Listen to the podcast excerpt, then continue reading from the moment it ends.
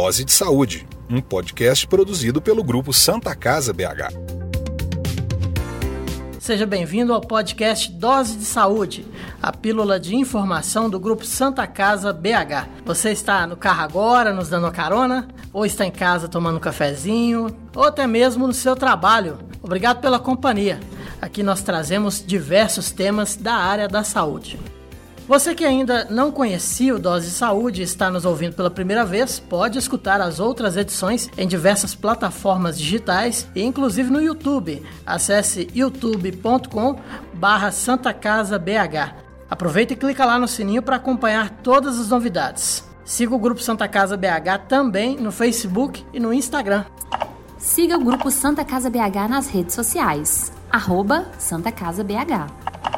Eu sou o Marcos Coelho e nesta edição do Dose de Saúde vamos falar sobre infecções hospitalares e o novo coronavírus. Quais foram os impactos causados pela Covid-19 para o controle de infecções?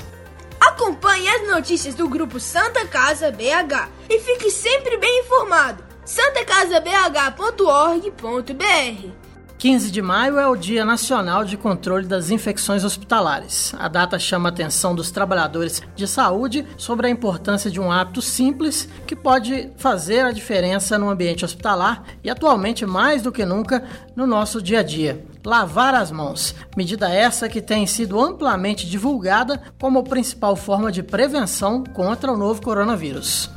E para participar do podcast Dose de Saúde sobre infecções hospitalares e o novo coronavírus, convidamos a Salma Elisa Atoni, coordenadora de enfermagem do CTI de Isolamento Respiratório da Santa Casa BH. Tudo bem, Salma? Tudo bem, agradeço o convite de estar participando aqui com vocês. Também conversa conosco a gerente de qualidade e segurança do paciente, Juliana Silveira Teixeira.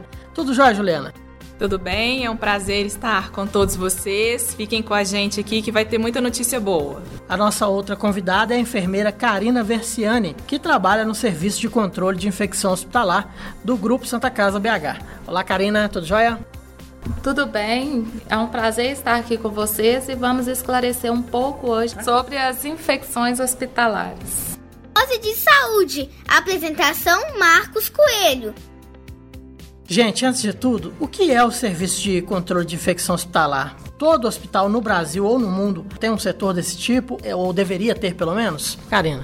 O setor, né, o Serviço de Controle de Infecções, é um setor que planeja e executa as ações de prevenção e controle de infecção né, dentro de um hospital. Não só dentro de um hospital, né, porque hoje esse termo ele já está ampliado né, para infecções relacionadas à assistência à saúde. Então, em qualquer local que tenha assistência ao paciente, né, deve ter um serviço de controle de infecção. Hoje, o Brasil, né, nós temos a Lei 2616 de 1998, que exige que todo hospital tenha o serviço de controle de infecção, assim como o programa de controle de infecção hospitalar. Bom, e o que são as infecções hospitalares? É um, é um tipo diferente de doença, gente? Podemos chamar assim? Como é que elas ocorrem e é possível prevenir? Salma. É, as infecções hospitalares são as infecções adquiridas, né, no, no serviço de saúde que esse paciente ele está internado e a gente tem várias medidas de prevenção de infecção hospitalar que são adotadas hoje, é, que a gente chama da, do, da segurança do paciente, né? A gente tem várias ações para a gente conseguir prevenir essas infecções. É verdade que o paciente, quando fica muito tempo no hospital, ele está mais sujeito a, a, ter infecção hospitalar ou não tem nada a ver isso? É, a permanência hospitalar né, prolongada desse paciente, ela deixa ele mais é, susceptível para ter a infecção hospitalar, né? Vários fatores, o sistema imune desse paciente, é, o estado nutricional, é, o próprio fato dele estar acamado. Então, isso tudo contribui para ele poder desenvolver essa infecção, mas a gente tem que fazer as medidas de prevenção para a gente conseguir evitar. E só lembrando, né, que as infecções elas são multifatoriais, né, como a Salma mesmo ressaltou, né, tem fatores endógenos, né, que são fatores do próprio paciente, a própria doença de base desse paciente também pode propiciar essas infecções, né? E o paciente, quando ele está internado, o que aumenta o risco dele desenvolver uma infecção são procedimentos que esse paciente é, é submetido. Então, às vezes, o paciente passa por uma cirurgia, procedimentos invasivos, como uma intubação para auxiliar esse paciente a respirar, um acesso venoso central né, que é um acesso que fica numa veia mais calibrosa, que utiliza um catéter mais prolongado. Isso também aumenta o risco de infecção desse paciente. E também sondas, né, sondas vesicais que auxiliam esse paciente, né, para eliminar a diurese, a urina desse paciente. Às vezes o paciente não consegue urinar sozinho. Então, todos esses procedimentos aumentam né, o risco de infecção. Mas as infecções também elas são totalmente elas são preveníveis, né? E nós conseguimos fazer essas prevenções. E vale destacar que a saúde financeira do hospital também pode ficar comprometida, porque a gente tem os eventos adversos infecciosos que vão ocasionar então esse paciente ficar um tempo muito maior do que o previsto, se expondo muito mais, tendo que ter outras consultas de outros né, profissionais de saúde, tendo também outros procedimentos que não estavam previstos quando ele entrou, e aí tudo isso vai custar muito mais para o hospital. Então, a gente é muito importante que a gente pense e fortaleça as barreiras, a gente pense quais são as ações de segurança do paciente para a gente poder minimizar e ter esse trabalho todo aí de qualidade e segurança assistencial. Dose de Saúde, um podcast produzido pelo grupo Santa Casa BH.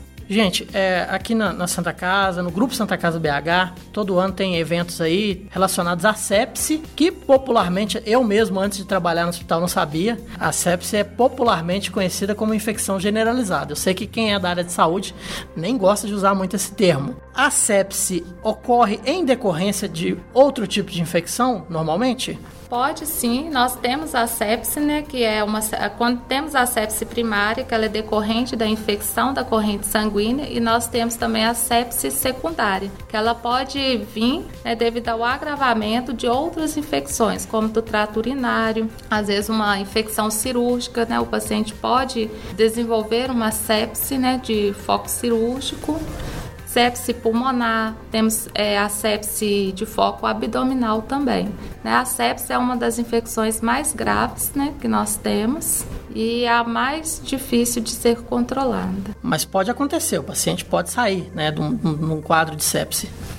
Sim, é muito mais difícil a gente reverter esse quadro, né? E fazer esse paciente conseguir ter a alta do CTI da instituição do que um paciente que internou no CTI por algum outro motivo, às vezes um procedimento que ele teve que realizar e não tem essa sepse. Então, é, ela é muito prejudicial para a saúde do paciente e para a alta hospitalar dele.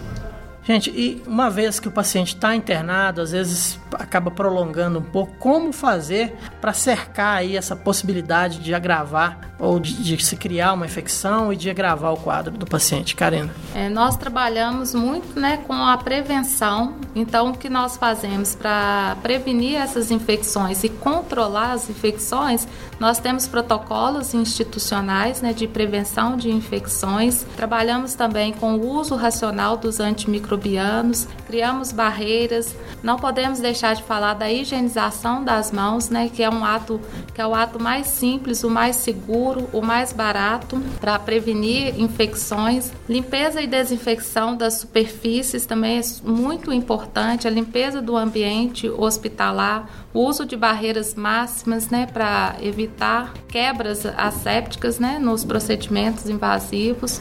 Todos esses procedimentos são muito importantes, né, e não deixando de falar também da capacitação dos nossos profissionais, né, capacitação contínua, né, dos novos admitidos, daqueles profissionais que já estão aqui, que já trabalham aqui, né, que nós temos que fazer uma reciclagem desses profissionais.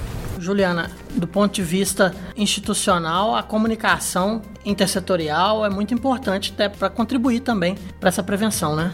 Muito, Marcos. E é bacana se chamar atenção para esse ponto, porque é uma das diretrizes de segurança do paciente.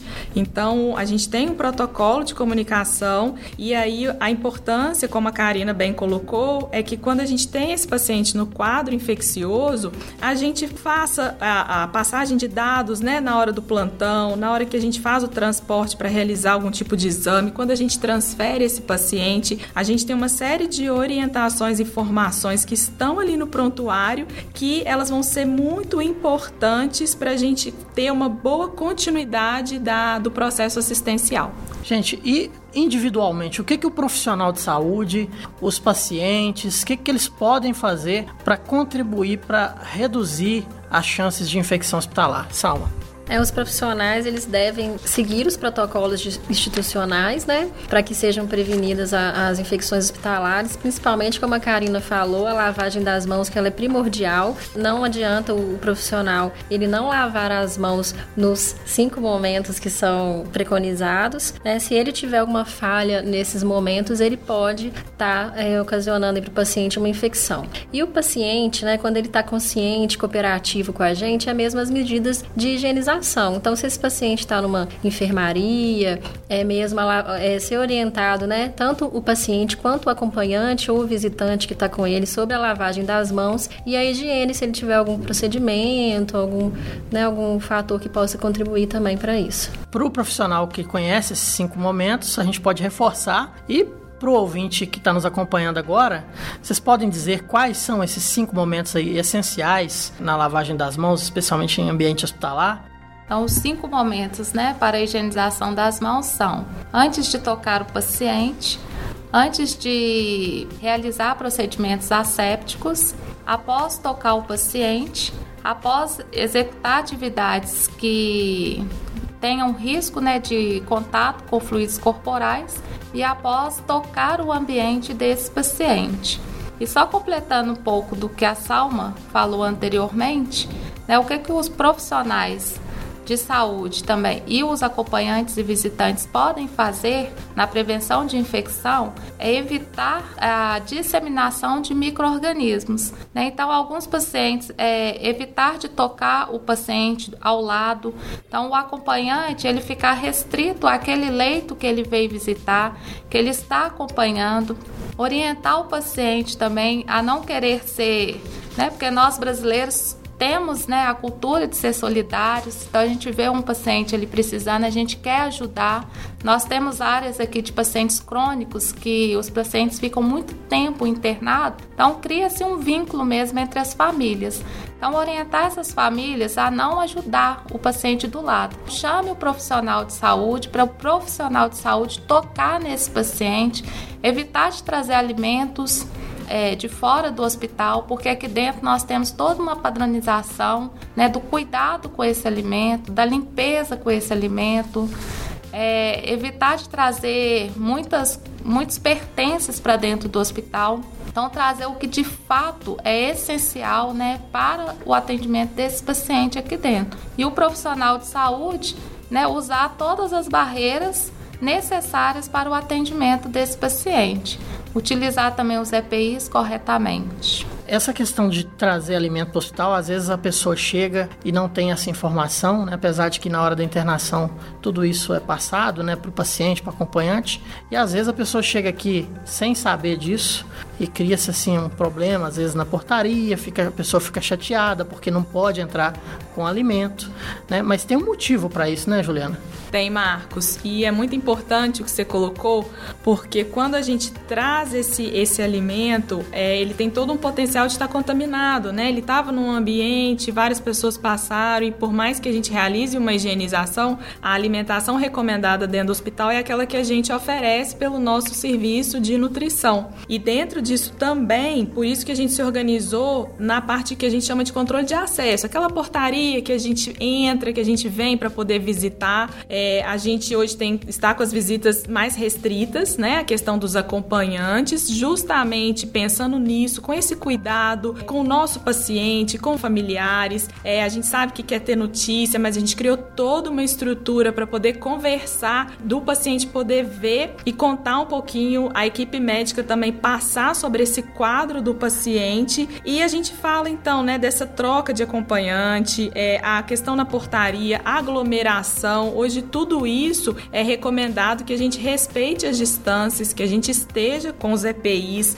dentro dos nossos elevadores. A gente colocou sinalizações no chão para que seja respeitado a distância. Os espaços de convivência, brinquedoteca, sala de televisão, refeitório, também da mesma forma. A gente está, né, colocando uma série de orientações para também não ter essa aglomeração. Então todo esse controle ele é muito importante no sentido de preservar, de assegurar o nosso paciente. Acompanhe as notícias do grupo Santa Casa BH e fique sempre bem informado. Acesse santacasabh.org.br. a Juliana já adiantou algumas, algumas mudanças que houve no, no fluxo né, diário aqui da, do Grupo Santa Casa BH, mas a gente percebe que desde a portaria até lá a internação dos pacientes com suspeita ou com a Covid confirmada, houve mudanças. Que mudanças foram essas e por que, que essas mudanças são importantes para reduzir quadros de contaminação? Nós tivemos é, mudanças no fluxo né, de internação desse paciente que chega, o paciente sintomático, né? Então nós temos uma triagem. É, nós agora fizemos o fluxo, o fluxo foi todo direcionado para uma portaria da Santa Casa, a portaria da ala C, né? Que era uma portaria que não era utilizada. Nós reabrimos essa portaria. Então todos os pacientes sintomáticos eles entram por essa portaria. Ali fica uma triagem, né? Um técnico em enfermagem que faz a triagem desse esse paciente e direciona esse paciente para o atendimento médico. Se o médico tem a suspeita né, do, da Covid, esse paciente ele é direcionado para as nossas áreas de isolamento respiratório, assim como aqueles outros pacientes também que chegam, né, referenciado de outras unidades, o paciente mais grave, né, que precisa de um tratamento intensivo, que chega no SAMU, então esse paciente também ele é direcionado para essa portaria e próximo a essa portaria tem um elevador, então tem um elevador exclusivo para o transporte desses pacientes. Mudamos o fluxo também dos exames, né, quando esses pacientes eles precisam ser deslocados da unidade onde eles estão para realizar uma tomografia. Então, o fluxo é o noturno, né? Quando nós temos menos pessoas circulando pelos corredores.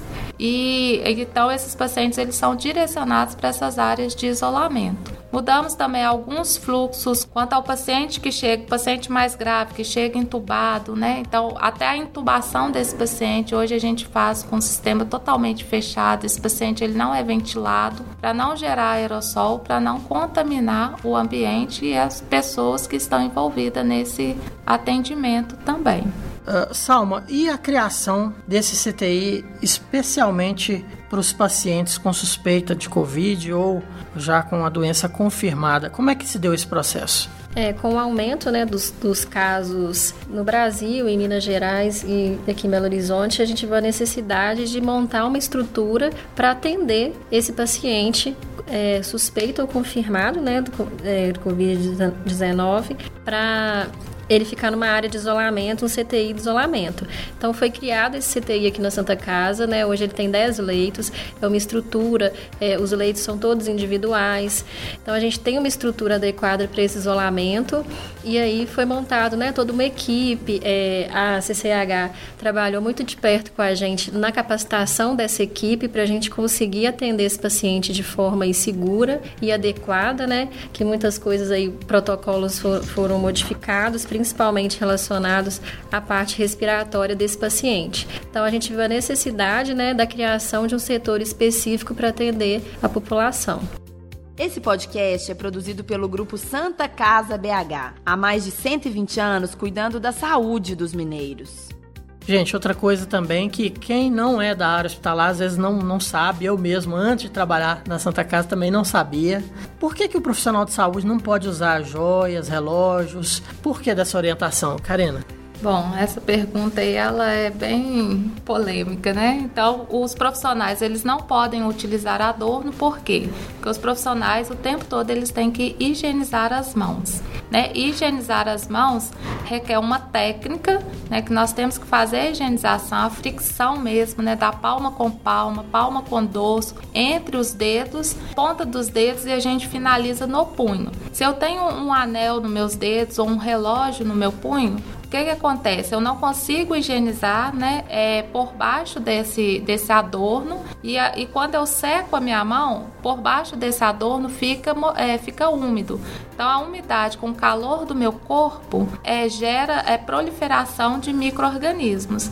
Então eu não vou estar me protegendo e também não estarei protegendo o meu paciente. E nós também temos né, uma legislação nacional, a NR32, né, que é do Ministério do Trabalho, que né, ela nos orienta a não utilizar adornos no ambiente hospitalar, no ambiente assistencial. Então, por que, que a gente pede também para não usar brincos e colares, né? Porque também para evitar acidentes também, tanto para o profissional quanto também machucar os nossos pacientes. E pode também se contaminar e a gente, através dos adornos, a gente pode estar levando né, algum microorganismo para nossas casas também. Dados de saúde. Bom, desde o começo da pandemia, eh, as pessoas são orientadas a procurar o, serviço de saúde somente é, em situações mais sérias mesmo, a pessoa estiver passando muito mal. Por outro lado, tem muita gente deixando de procurar serviço de saúde com medo de se contaminar. Até que ponto isso é verdade, gente? E, e como a pessoa deve proceder diante da situação? Ela tem que saber fazer uma autoavaliação? É, o que a gente tem visto hoje é que os serviços de saúde, né, de urgência e emergência, eles estão é, bem mais vazios do que antes da pandemia, né? A procura ela tá bem menor, mas é importante que as pessoas saibam que se elas verem a necessidade de procurar o serviço de saúde, elas devem procurar. Então, assim, é evitar o serviço, né, o pronto socorro, o pronto atendimento, quando for uma questão que elas avaliarem que não tem necessidade. Mas é o que estiver incomodando, é, atrapalhando a saúde ali ali as atividades diárias dessa pessoa, ela tem que procurar o serviço de saúde. Então é procurar é, para as coisas que realmente né, devem ser atendidas ali naquele momento chegando o período de vacinação aí da gripe e também as, os pais, né, com crianças aí recém-nascidas até um ano de idade, que tem que vacinar a criança também, não pode deixar de cumprir com essa, essa obrigação. Marcos, vamos lá. Ótima pergunta também. O, a gente tem aí vários momentos de atendimento e os pais podem se organizar em horários que a gente pressupõe que tenham menor demanda. Então, no meio da manhã, no meio da tarde, é, a gente sabe que começo, horário de almoço e final de expediente são horários que talvez a gente vai ter um movimento maior e a gente reforça que os serviços de saúde, né, todos em maior ou menor grau, vêm se organizando para receber e acolher a população. Então, quando a gente tem a necessidade, é, façam a sua parte e que a gente vai estar tá fazendo a nossa parte também, usando máscaras, é, utilizando um calçado que depois a gente deixa do lado de fora de casa, que a gente faz uma limpeza e não anda com ele no ambiente né, do lar. As nossas roupas, elas são acondicionadas ali e lavadas separadamente. A gente vai direto tomar um banho. Então, são várias medidas que a gente, quanto população, e a gente, quanto profissional de saúde, todos, ambos devem tomar para que, sentindo a necessidade, seja da vacina ou de, uma, né, de um adoecimento, de uma dúvida, a gente não está passando bem, é, vocês possam buscar sim pelo serviço serviços de saúde. Siga o Grupo Santa Casa BH nas redes sociais. Arroba Santa Casa BH. Gente, qual é a importância do profissional da ponta ali? Um exemplo, o pessoal do SAMU, das UPAs ou dos postos de saúde, que vão, às vezes, direcionar um paciente para a própria Santa Casa. É importante, né, esses serviços de saúde que são extra-hospitalares, né? Então, o, pré-hospitalar, o posto de saúde, da avaliação correta desse paciente. Então, esse primeiro contato com o paciente, o profissional ele tem que identificar, né, ele precisa identificar os sinais e sintomas que podem levar esse paciente a ser uma suspeita do, de COVID-19. Então, assim, eles são fundamentais e para o transporte desse paciente, porque esse paciente ele vai precisar, né? Muitos dos casos ele vai vai precisar de ser encaminhado para o hospital e aí o transporte também de forma correta, para evitar a contaminação de outras pessoas. até para que esse paciente chegue na Santa Casa e seja direcionado para o ambiente que está isolado, especialmente para atendê-lo, né, Sal? Para não correr o risco dele contaminar outros pacientes aqui dentro do hospital, né? Exatamente, para ele ser direcionado da forma correta, né? Então, se esse paciente ele chega hoje para a gente, como a Karina falou, tem uma portaria específica para receber esse paciente. A gente tem vários protocolos, né? Hoje o paciente ele utiliza um capacete para evitar essa disseminação. Então, para que sejam tomadas medidas corretas para que ele seja encaminhado para o setor de isolamento e evite essa contaminação de outras pessoas, tanto profissionais quanto outros pacientes. Ô Karina, como é que os profissionais da Santa Casa que lidam tão diretamente com o paciente contaminado não se contaminam? É o treinamento? É o EPI? É tudo isso? Bom, né, os profissionais da Santa Casa, eles foram capacitados, né, para atender esses pacientes suspeitos ou confirmados de COVID-19. Então, nós iniciamos o treinamento mais intensamente no CTI de isolamento, que foi a nossa primeira área de isolamento aberta, né, de isolamento respiratório. Então, nós capacitamos 100% da, dos profissionais, né, tanto de saúde quanto os profissionais de apoio, na paramentação e na desparamentação, né, no uso correto desses EPIs, principalmente quando for retirar os EPIs. Né. Nós estamos também, é, o SESMIT tem dado muito apoio para a gente, né, porque são eles que são que têm mais capacidade técnica, né, desses EPIs, de avaliar esses EPIs. Fizemos treinamentos de ponto fixo, né, onde o profissional vinha até né, o serviço de controle de infecção para ser treinados. Agora nós estamos com os pontos móveis, né? Nós vamos até o profissional. Sempre que é admitido um novo profissional, né, a equipe comunica com a gente, nós vamos lá e treinamos esse profissional. E é a capacitação mesmo, a conscientização desses profissionais de aderir tanto à higienização das mãos quanto o uso correto dos EPIs. As limpezas também desses ambientes, elas foram intensificadas, né? Então hoje faça a limpeza de superfícies que são mais tocadas mais vezes ao dia, né, para a gente evitar que essa superfície ela possa ficar contaminada por mais tempo. Dose de saúde. Bom, isso de lavar as mãos, a gente está muito presente na casa da pessoa que tem uma criança, né? Está sempre falando, menino, lava a mão, menina, lava a mão. E eu acho que ao longo do tempo isso acaba se perdendo um pouco, né? E a gente agora está voltando com força essa, essa cultura de lavar as mãos o tempo todo, né? Por que, que é tão difícil colocar isso na cabeça das pessoas, assim, tem, tem que lavar as mãos o tempo todo? Juliana. Marcos, então, a gente, nós somos seres emocionais. E os sentimentos influenciam as decisões. As nossas crenças também influenciam as nossas decisões. E nesse momento a gente perde a visão do risco. E a gente esquece de lavar a mão, a gente não utiliza a máscara. E nesse, nessa perspectiva, a gente tem estudado muito o que a gente chama de fatores humanos. Então existe o risco e existe uma recompensa. E o profissional de saúde, é importante que a gente lembre que nós somos super-heróis, mas o super-herói tem que usar as armas. E uma delas, como a Karina bem já colocou, e tão simples, é o ato de lavar as mãos. Então é importante esse trabalho, não só do treinamento, mas uma prática diária, numa perspectiva emocional, de tocar nossa equipe, de ir lá no coração daquele profissional e mostrar para ele o tanto que a gente pode contagiar e não contaminar. Eu acho que essa é a bandeira que a gente tem que defender. Um ato simples, um gesto de amor é lavar as mãos. E aí a gente traz para esse contexto todas as histórias que a gente já teve de infecções que nós estamos aqui conversando, para que a nossa equipe e ela possa entender o tanto que isso pode trazer de impacto para o nosso paciente, né? São feridas aí que podem ter um tempo maior de prorrogação que a gente não consegue ter o desfecho que a gente gostaria. É uma sondagem que pode trazer uma infecção que não veio adquirida pelo paciente, né, que foi desenvolvida dentro do hospital. Então são vários pontos de contato que a gente tem durante o processo assistencial que esse gesto de lavar as mãos vai ser uma barreira ímpar, né, que traz essa segurança para o nosso paciente. Então vamos tocar o coração dessa turma aí para a gente mudar esse cenário. Bom, essa coisa de lavar as mãos no ambiente hospitalar vem de muito tempo, né? Eu acompanhei alguns eventos aqui da Santa Casa E, e em alguns deles eu ouvi uma história muito bacana de como que foi descoberta a importância de lavar as mãos. Quem sabe contar essa história pra gente? Então, né, esse simples ato, né, de higienizar as mãos, ele é bem antigo mesmo, né, lá da década de 1847, quando um médico, né, o Simon Weiss, que trabalhava numa clínica obstétrica, é, e nessa clínica obstétrica atendia tanto médicos quanto parteiras.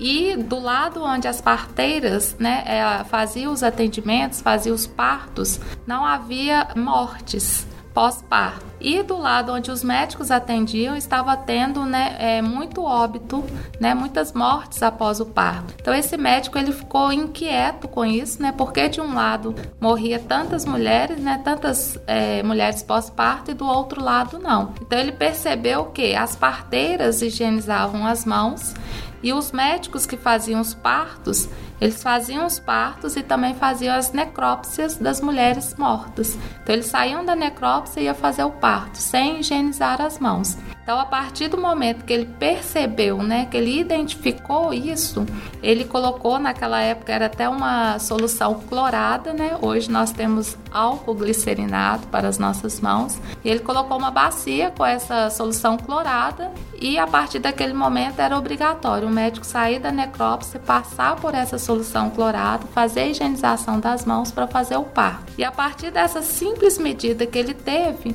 diminuiu as taxas de mortalidade dessas mulheres pós-parto. Dose de saúde. Apresentação Marcos Coelho. Na avaliação de vocês, a Covid-19 reforçou a importância dos EPIs junto aos profissionais? Sim, os profissionais eles têm a conscientização né, da importância do, da utilização do EPI, mas com a pandemia, né, a gente viu que a adesão ela aumentou a utilização de EPIs. Então eles têm o conhecimento que o EPI ele precisa de ser utilizado, mas a pandemia ela veio reforçando e aumentando essa adesão. Então hoje, né, dentro do CTI de isolamento respiratório, a equipe ela não faz nada sem utilizar os EPIs de forma correta. E isso assim, um colega, né, a gente gente fala que um profissional, ele fala com o outro, olha, tá faltando um EPI, então eles se ajudam muito e a gente viu que isso é, reforçou e aumentou a utilização dos EPIs, sim. Esse cenário, a gente tem falado muito sobre isso, acho que vai mudar também a maneira como as pessoas fazem as coisas, né? Acho que todo mundo vai passar a lavar as mãos agora com muito mais frequência, porque não vai evitar só Covid, né? Vai evitar uma série de outras doenças que às vezes a pessoa não tem noção. Às vezes uma gripe que ela pega ao longo do ano aí podia ter sido evitada também, né? Pois é, eu acho que a Covid, né, 19, ela veio para mudar, né, paradigmas mesmo. A gente vê o aumento da adesão à higienização das mãos, a adesão ao, ao não uso dos adornos. Então, principalmente nessas áreas de isolamento, a gente tem visto 100% da equipe sem adorno, fazendo a, a, higienização das mãos nos cinco momentos, né? E a gente costuma até falar cinco momentos Covid-19, porque hoje aumentou a frequência da higienização das mãos. Então, cada EPI que é retirado, o profissional higieniza as mãos. Então, veio para mudar mesmo. A gente até espera que nós vamos ter uma, uma queda nas, nas taxas de infecções daqui para frente também. Bom, e muita gente usando hoje a máscara de pano. Por que, que o profissional de saúde não pode usar a máscara de pano no ambiente de trabalho? A máscara de pano, né, ela veio para a população, né, o cidadão comum utilizá-la, a barreira da máscara de pano é de dentro para fora. E o profissional de saúde que está ali atendendo diretamente o paciente, ele precisa de uma máscara que faça a proteção também de fora para dentro, do paciente para ele. As máscaras que nós temos, né, que são as máscaras cirúrgicas, as máscaras N95 ou PFF2, são máscaras que possuem filtros, né, que protegem esse profissional de possíveis partículas aéreas, tanto gotículas como aerossol, proveniente do paciente. Ok, Juliana quer completar? Quero sim. Se você está no ambiente hospitalar, mas na área administrativa, Você pode utilizar as máscaras de pano porque a gente não está em contato direto com o paciente, como a Karina bem colocou, mas está no ambiente que tem paciente, que tem paciente com suspeita, paciente infectado, a gente precisa utilizar o equipamento de proteção individual. Estando em áreas administrativas, né, ou deambulando aí por outras áreas fora desse ambiente hospitalar, a gente pode utilizar a máscara de tecido. Dose de saúde, a sua pílula de formação do grupo Santa Casa BH. Bom, gente, para terminar o nosso bate-papo, eu gostaria que vocês deixassem um recado para os nossos colegas da área de saúde ou para o público que nos escuta sobre a importância de se prevenir contra a Covid-19. Salma. É, então, para os nossos colegas, né, profissionais de saúde, é a importância, né, de todos terem a conscientização da utilização de EPIs. Então, o paciente e o profissional, eles são dois elementos fundamentais, importantes na assistência, mas o profissional, ele tem que entender que para poder cuidar do paciente, né, ele precisa de estar em segurança, então ele precisa de estar paramentado com todos os EPIs, para ele poder prestar uma assistência segura tanto para o paciente quanto para ele. Karina, seu recadinho final? Bom, o recado final é que nós temos que trabalhar, né, sempre é, embasados em literaturas, né, igual a Covid-19, a gente ouve falar muita coisa, a gente vê muita coisa na mídia, né, que às vezes deixa o profissional apavorado. Então, o que eu deixo aí de recado, vamos ler, né, aquilo que vem dos órgãos oficiais, né, literaturas que tenham embasamento científico forte, para nós estarmos né, uma bagagem literária sobre o assunto, as formas de transmissão, de prevenção, para que a gente possa trabalhar, para que o profissional de saúde possa trabalhar tranquilo, com segurança, porque nós precisamos muito de tranquilidade segurança, raciocínio lógico, né, raciocínio crítico na hora que a gente, né, tivermos lá frente a esse paciente e estarmos seguros, fazer o uso correto dos EPIs, higienização das mãos, que tudo dará certo e isso vai passar. Juliana, sua mensagem final? Em tempos de crise, a segurança do nosso paciente tem que ser a nossa prioridade. E as barreiras de segurança do paciente, elas ainda se tornam mais importantes para evitarmos os danos desnecessários aos pacientes. Então, vamos lá né, identificar corretamente, a boa comunicação com os colegas de trabalho, a segurança na hora de preparar uma medicação, administrar, checar, o, o gerenciamento de risco na hora da queda, elevar a grade, olhar quando ele estiver na cadeira, se a gente estiver transportando ele, se ele estiver sentado aguardando um atendimento. As lesões por pressão são muito importantes e para fechar com chave de ouro, não deixe de notificar os incidentes. É a partir desses dados que a gente vai trabalhando e entendendo aí o nosso cenário para a gente criar um ambiente a cada dia mais seguro para o nosso paciente. Dose de saúde. É isso aí, estamos terminando mais uma edição do podcast Dose de Saúde, mas antes eu gostaria de deixar um recado muito importante.